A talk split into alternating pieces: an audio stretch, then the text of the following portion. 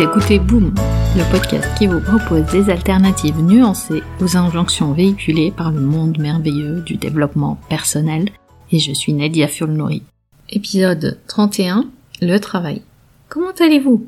Avec euh, enfin l'arrivée du soleil ici au Luxembourg, beaucoup de personnes me disaient qu'elles avaient du mal à se motiver pour le travail. Cette idée de motivation pour le travail me fait sourire. Je vous ai parlé dans l'épisode 5 du podcast du mythe de la volonté qui vous donnait des pistes de réflexion euh, pour euh, surtout réaliser vos objectifs. Mais la motivation au travail me paraît plus comme une injonction paradoxale. Devoir se motiver pour travailler. Bon, il y a cette idée véhiculée par les amateurs des citations. Choisis un travail que tu aimes et tu n'auras pas à travailler un seul jour dans ta vie. Oui, d'accord. Je vais vous le dire, j'aime le travail que je fais. J'aime sincèrement les femmes que j'accompagne et j'aime le sentiment de satisfaction quand je les vois progresser et prendre conscience de leurs propres ressources. Mais laissez-moi vous dire, ou plutôt vous faire un aveu. Certains jours, je sens vraiment que je travaille. Je ressens de la fatigue, de la frustration, de l'agacement, de l'inconfort, et dans mon travail, il y a certaines parties que je n'aime absolument pas. La partie administrative.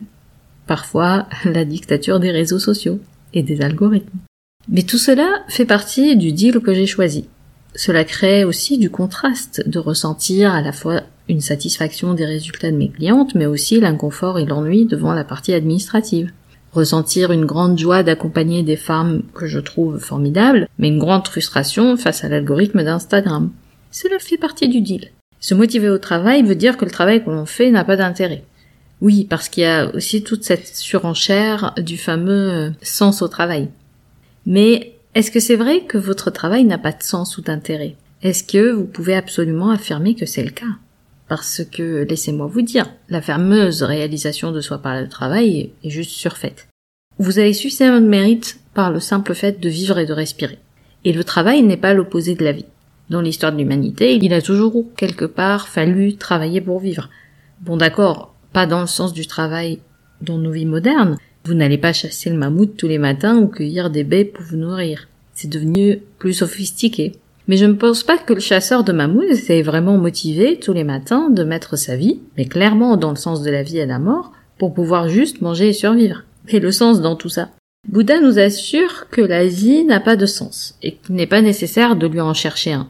Merci Bouddha. Le problème, selon moi, vient de notre volonté de tout contrôler, aussi bien dans nos vies personnelles qu'au travail. Nous avons quelque part intériorisé une certaine idée de la performance et au travail nous rentrons consciemment ou inconsciemment en compétition avec nous-mêmes.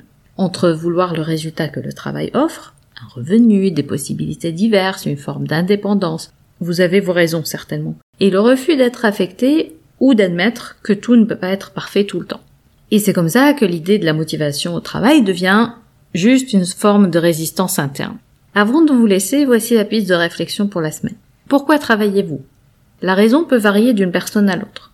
C'est peut-être juste pour payer vos factures et nourrir vos enfants. Ou alors vous avez des compétences ou des capacités qui peuvent faire bénéficier le monde. Alors, en quoi l'une ou l'autre des raisons est plus motivante? Ou en quoi elle est supérieure à l'autre? Alors la question de la motivation au travail devient aimez-vous suffisamment les raisons pour lesquelles vous travaillez? Ensuite vient cette idée de résonance du philosophe allemand Hartmut Rosa que j'aime beaucoup. La résonance est une vibration. Vous vous adressez au monde et il vous répond. Alors que pensez-vous de sa réponse quand votre vibration est la démotivation?